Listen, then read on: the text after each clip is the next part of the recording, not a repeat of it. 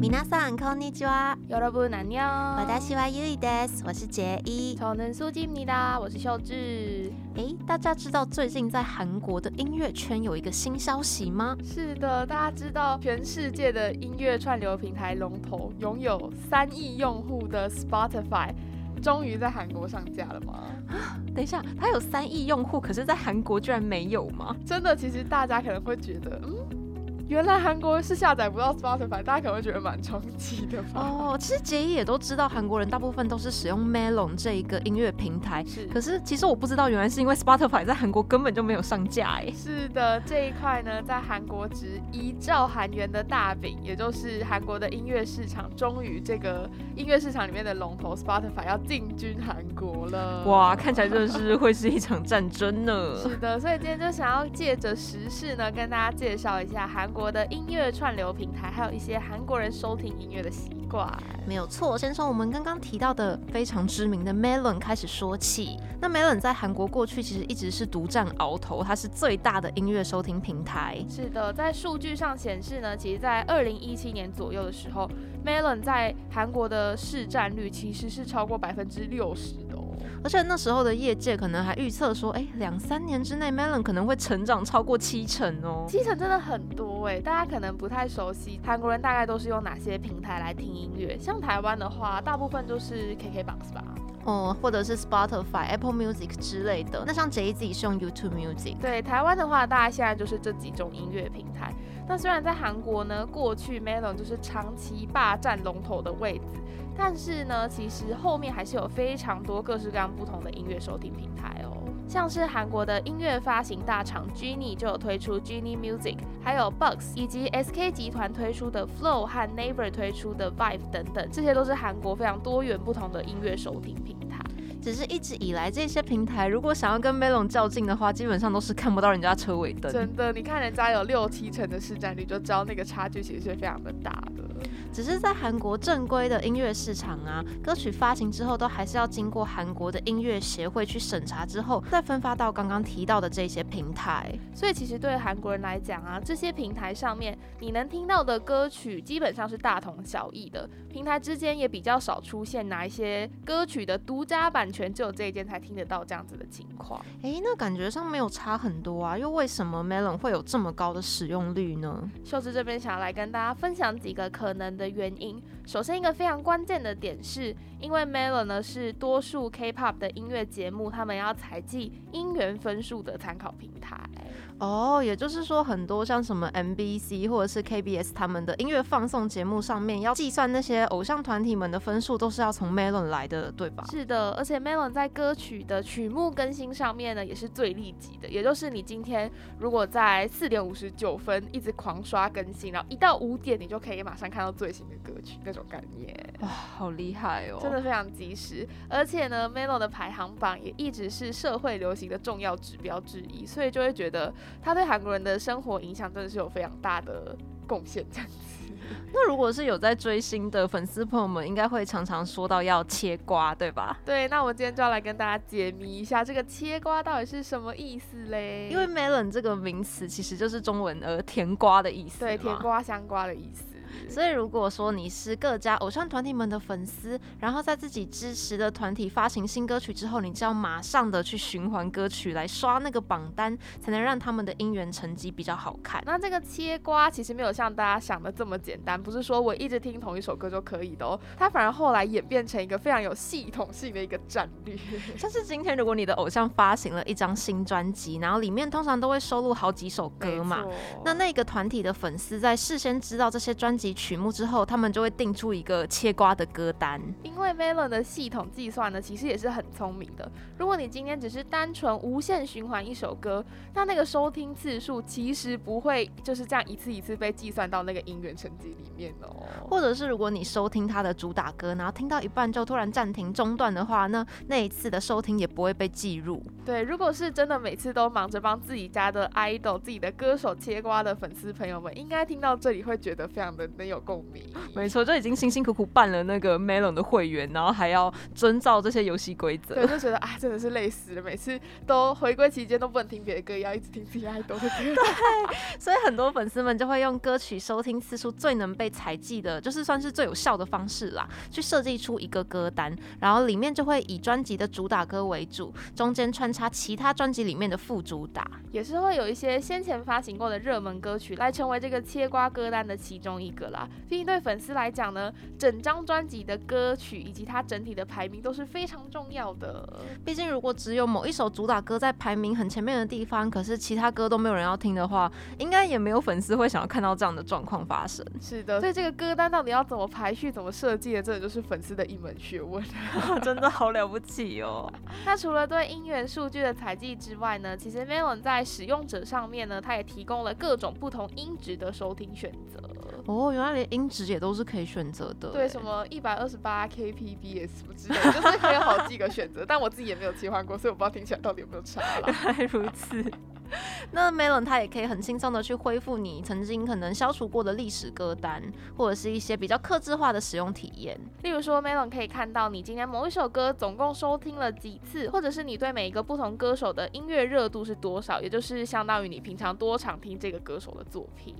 不过，我们刚刚说了这么多关于 Melon 好用的地方，只是好景不长，Melon 没有像刚刚提到的从市占率六成继续成长，到了二零一八年的时候啊，Melon 的使用率反而跌破五成，而且在年底结算的时候呢，只剩下四十五点三趴的市占率，甚至正是在二零一九年的时候掉到四十趴以下。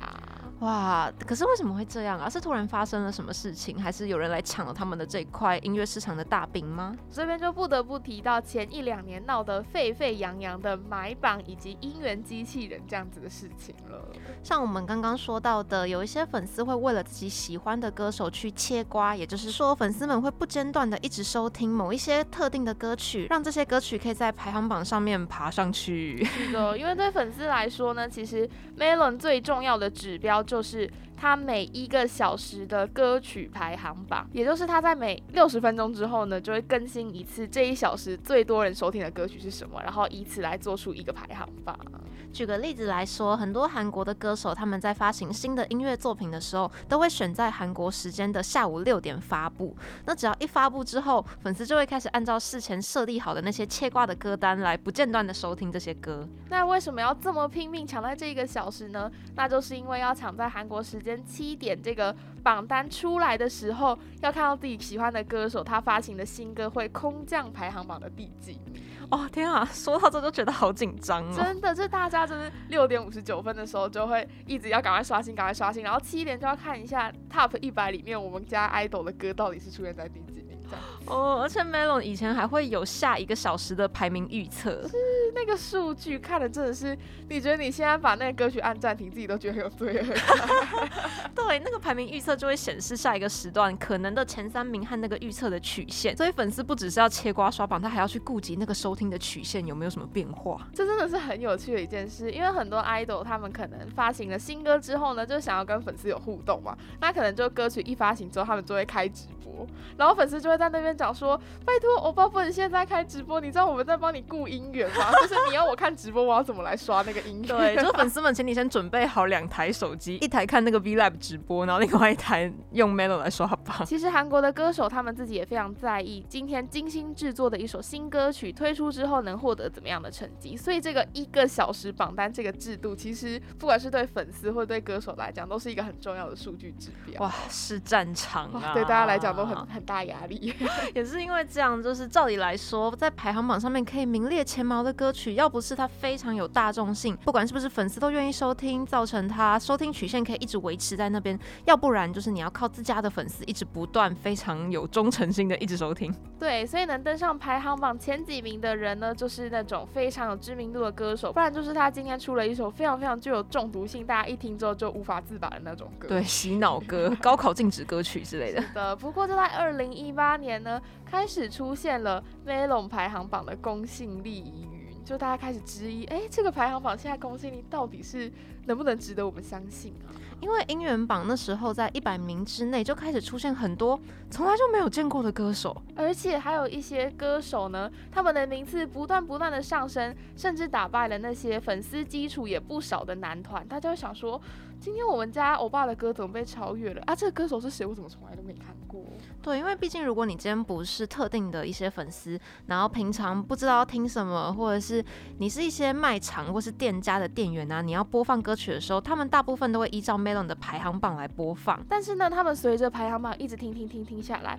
听到几个嗯叫不出这个歌手是什么名字的歌的时候，就会觉得，哎，这首歌也是蛮好听，还不错啦。但是真的有这么红吗？我怎么从来没看过这个人的？对，就会觉得很不可思议。对，所以这时候呢，大家就开始觉得嗯有点不太对劲喽。而且另外韩国人还有一个非常奇妙的听歌习惯，我们之前可能多少有提到过。嗯，我们在圣诞特辑的时候有说，韩国人很喜欢跟随着季节变换啊，去听某一些特定季节相关的歌曲。像是如果今天下了初雪的话，在那天跟韩文 t o n n 初雪这个字相关的歌曲，就会直接爆冲到排行榜的好几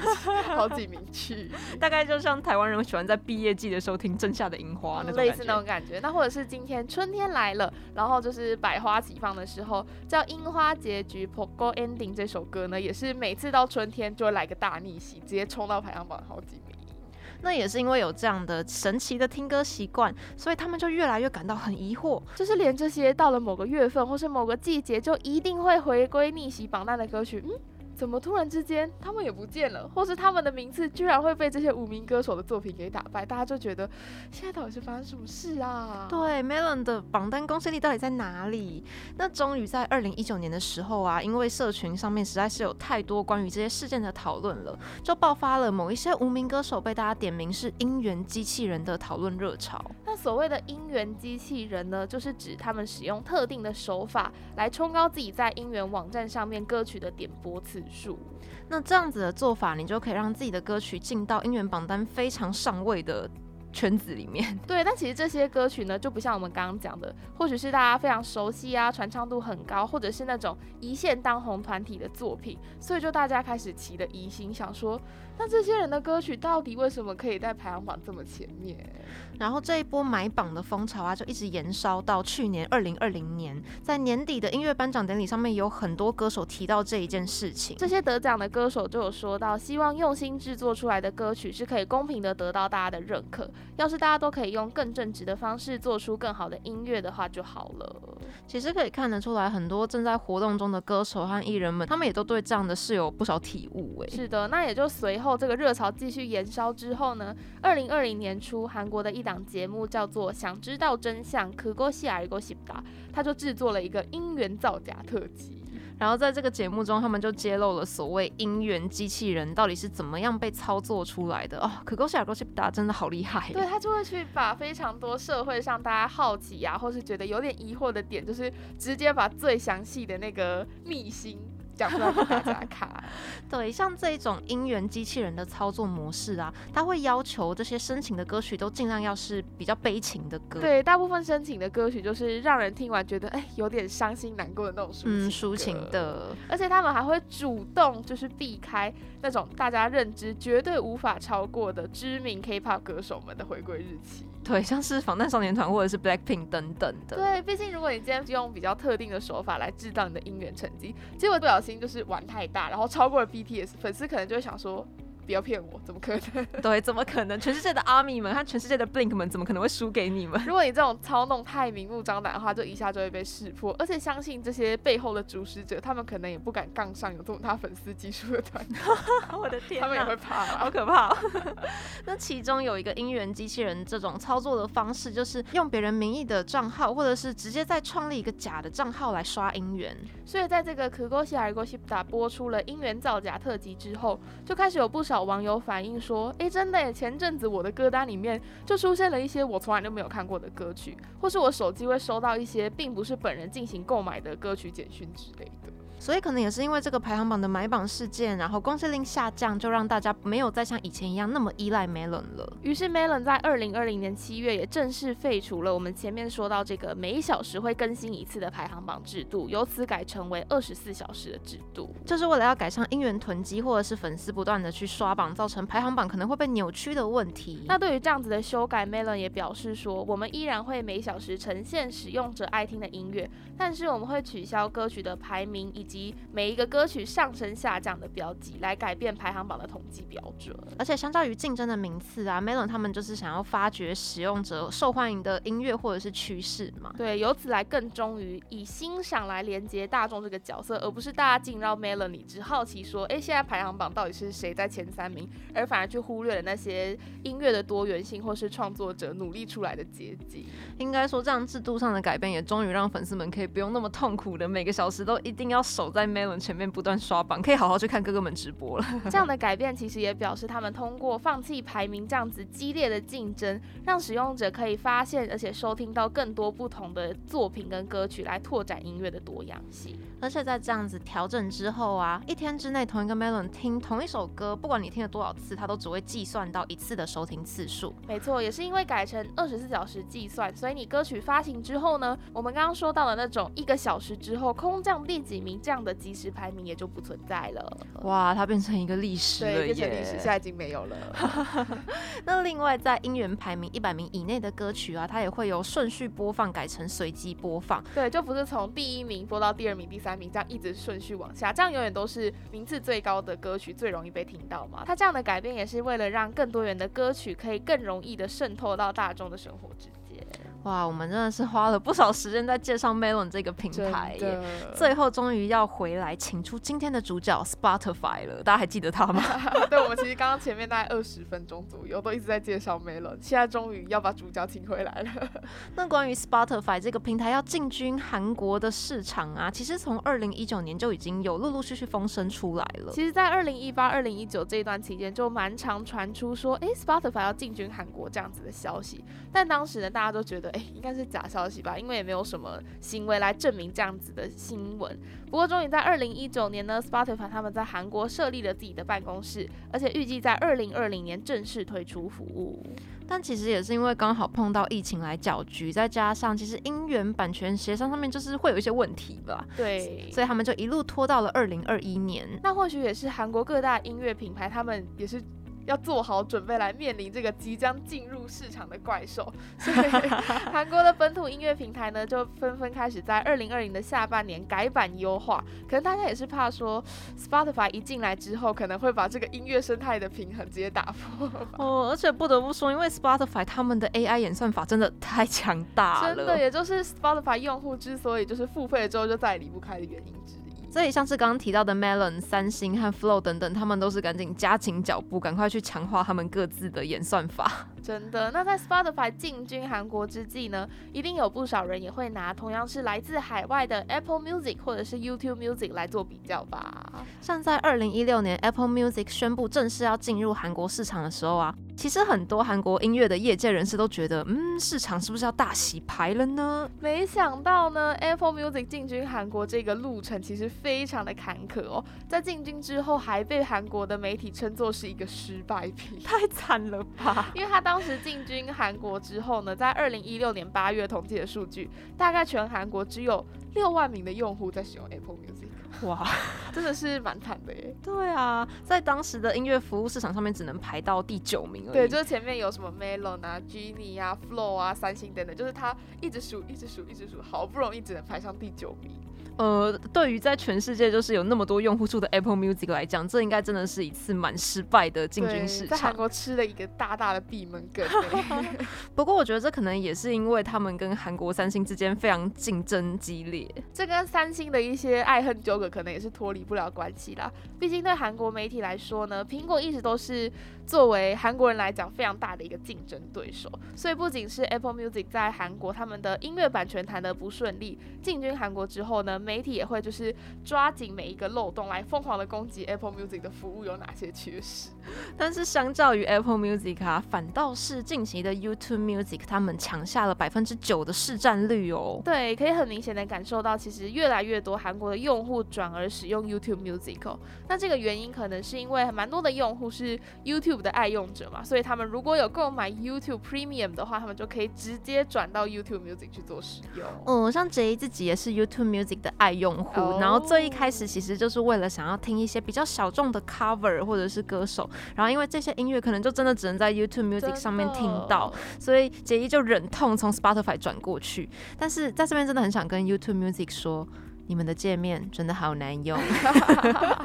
突然抱怨。YouTube Music 的使用者有没有类似的心得？对啊，就是杰伊自己真的是非常黑人问号哎，就是杰伊的 App 界面是日文的嘛，然后自己又是台湾地区的用户，但是我真的不知道为什么 YouTube Music 每次都要推荐我印度百大金曲排行榜，这超好笑。那时候我跟杰伊说，哎，我们要不要来做这个主题？然后他就直接大抱怨说，可以请 YouTube Music 不要再推荐我听印度歌了吗？对，就是他们不是不好听，但是。当我点开排行榜的时候，我是希望看到台湾 Top 一百，而不是看到印度 Top 一百。这落差其实蛮大的。对，就是我点进去的时候，然后我还要不断寻找，呃，台湾在哪里？台湾在哪里啊？找到了，然后把它改成台湾。然后等我下一次进去 App 的时候，它又变回印度。好了，我们希望 YouTube Music 可以听到使用者的心声，好不好？对，不然我真的要打过去客服了，我要打一颗星了，我差评。好了，那我们还是回来主角 Spotify 身上。其实 Spotify 进军韩国这件事情呢，被大家看作是它。呼应 K-pop 在世界的流行跟影响力越来越大，所以他其实也蛮希望可以借此来增加韩国的付费使用者。而且当时呢，就是开始有传出 Spotify 要进军韩国消息的时候，正是我们刚刚讲到 Melon 爆出买榜风波的这个期间。而且还有一点很重要的是，因为 Spotify 它不像 Melon 有一个功能是可以在歌曲作品上面留言或者是评价，所以其实有很多韩国的网友或者是乡民嘛，只是他们很期待 Spotify 进入韩国之后。就终于可以享受没有迷妹的排行榜，对，就是可以让眼睛清静一下，不要每次点开歌曲下面就哇，我欧巴这首歌真是太好听了，就看不到这些东西，他们可能会蛮期待 Spotify 这样不同的界面进入到韩国。说的也是啦，就是风格上面可能会有一点不不一样的转变。那一些韩国呢业界人士呢，他们也会比较悲观的担心说，会不会 Spotify 一进入韩国之后，就像前阵子 Netflix 一样，直接完美的侵入了韩国人的生活，甚甚至统治了韩国的影音市场。哦，因为其实现在很多韩国人都觉得，如果没有 Netflix，我就活不下去了。对，大家可能会想说，韩国也是有非常多的综艺节目，非常多的韩剧，难道韩国人会为了想要看某一出美国影集而下载 Netflix 吗？真的，他们现在就这样做。真的，而且其实有很多韩剧都会直接在 Netflix 上面可以看到。没错，所以其实 Netflix 现在其实已经统治了好大一部分的韩国影音市场，也不外乎其实蛮多音乐界的人会担心说，Spotify 进军之后会不会跟 Netflix 带来一样的效果？不过其实实像 Spotify。他们要登录韩国也不是真的一件那么容易的事啦。对，还是有一些隐忧的部分，像是 Spotify 毕竟作为一个外国来的平台，就很有可能面临跟 Apple Music 一样版权抵制的问题哦。因为韩国他们本土的音乐串流服务的母公司，其实很多也都是大企业，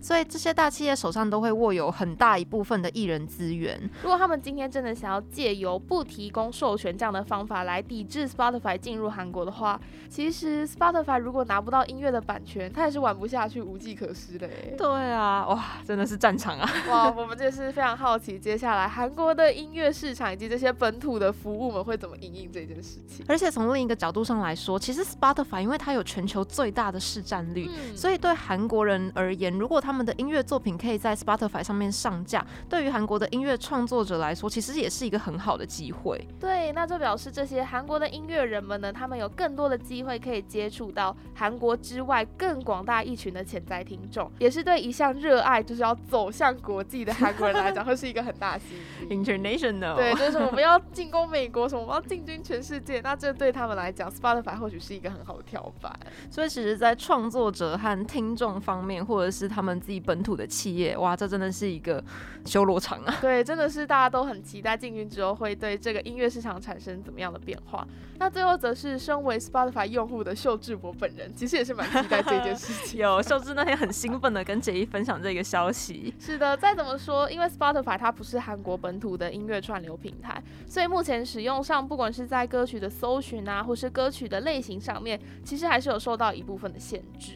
所以，如果 Spotify 可以顺利进军韩国的话，可能以后上面的韩国音乐的数量就会上架的更快，种类也会更多。没错，所以秀智本人呢，其实蛮期待的啦，因为我就是站在一个已经在使用 Spotify 用户的角度来看这件事情的。而且自从 Spotify 它新增了韩乐的这个分类之后啊，就迅速成长成为近年来聆听数目最多的音乐类型。所以不仅是 Spotify 希望可以扩充韩乐的音乐资料库，作为海外的 K-pop 粉丝，其实也很期待这样。子的市场规划可不可以为我们带来更好的收听体验？没错，真的是非常期待接下来 Spotify 会怎么样打入韩国的市场。我也会透过社群平台来跟大家就是逐步更新 Spotify 进军韩国之后到底有产生什么样子的变化，激起什么样的水花。哇，真的是好像在看一个战争史的感觉。没错。好啦，那本集跟大家大聊特聊了韩国的音乐串流平台产业，不知道大家会不会好奇？哎。那日本呢？日本有 Spotify 吗？